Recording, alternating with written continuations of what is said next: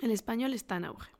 Según el último informe publicado por el Instituto Cervantes, la lengua española es la segunda con más hablantes en el mundo, al contar con 577 millones de personas que saben hablarlo.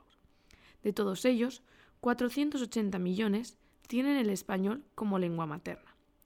Se sitúa después del chino, con más de 950 millones de hablantes. Por razones demográficas, este número está aumentando y se calcula que para 2050 el peso de la comunidad hispanohablante será ligeramente superior al actual. En el mundo digital, por ejemplo, el español es la segunda lengua más usada en Wikipedia, Facebook y Twitter, y es la tercera más utilizada en el total de Internet, después del inglés y del chino. Como lengua extranjera, algo más de 21 millones de alumnos estudiaban español en 2018.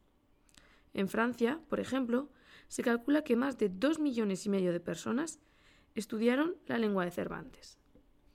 Y en dos de los principales países anglófonos, Estados Unidos y Reino Unido, hay un interés especial por aprender español. De hecho, en Estados Unidos es el idioma más extendido en todos los niveles de enseñanza. Algo comprensible, pues en este país existen 42 millones de hablantes nativos, y se calcula que en unas décadas será el país con más hispanohablantes del mundo. Así que puede ser una buena idea incluir entre los propósitos de este año estudiar español.